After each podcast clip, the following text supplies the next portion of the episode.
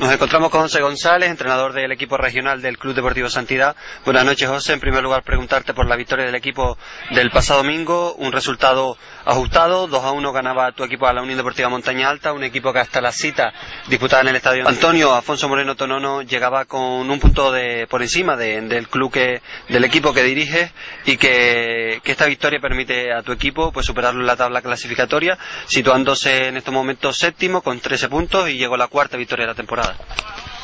Buenas noches. La verdad que fue una victoria muy merecida, donde el equipo fue muy superior a la montaña alta y donde en ningún momento creo que, ellos demostraron que eran superiores a nosotros. Sí que está claro que, fue una primera parte muy buena del equipo, donde siempre dominamos el partido y casi en el minuto 43 eh, fallamos un penalti que hubiera sido el tercero hubiéramos sentenciado el partido. La segunda parte fue totalmente diferente, ellos nos hicieron el 2 a 1 y se nos complicó un poquillo más la cosa, pero así todo en ningún momento tuvieron el peso del partido, lo tuvimos nosotros prácticamente todo el partido. Como decimos, un triunfo, tres nuevos puntos, un triunfo que permite a tu equipo situarse en el séptimo puesto de la tabla clasificatoria, cuarta victoria de la temporada como decimos, 13 puntos en, su haber, a 4 en la zona de ascenso. Hombre, eh, realmente estamos donde nos merecemos, es así pero tenemos un partido complicado que es este viernes o este sábado porque se va a jugar el sábado y bueno lo importante es sumar de tres en tres y, y mirar para arriba mirar para abajo yo creo que con la plantilla que tenemos yo creo que no aunque cada partido y cada jornada son es lo que marca la liga.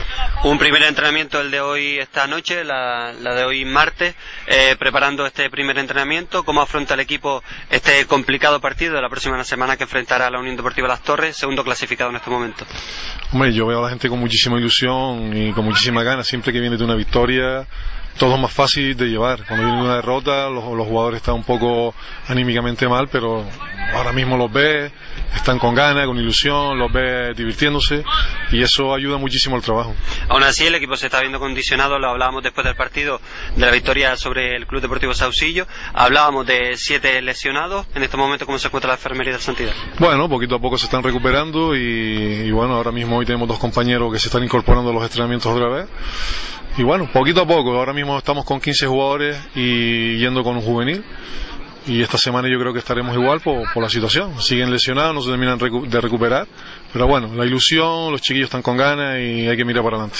Eh, hablamos ya del partido concretamente de, la semana que viene, la próxima jornada, la novena en este caso en segunda regional grupo primero, como decimos la Unión Deportiva Las Torres segundo clasificado, aunque con un partido menos, en estos momentos a cuatro puntos del Club Deportivo Casablanca. ¿Existe alguna preparación física en concreto, ya no solo en el apartado eh, físico como decimos, sino también en el mental para preparar esta semana?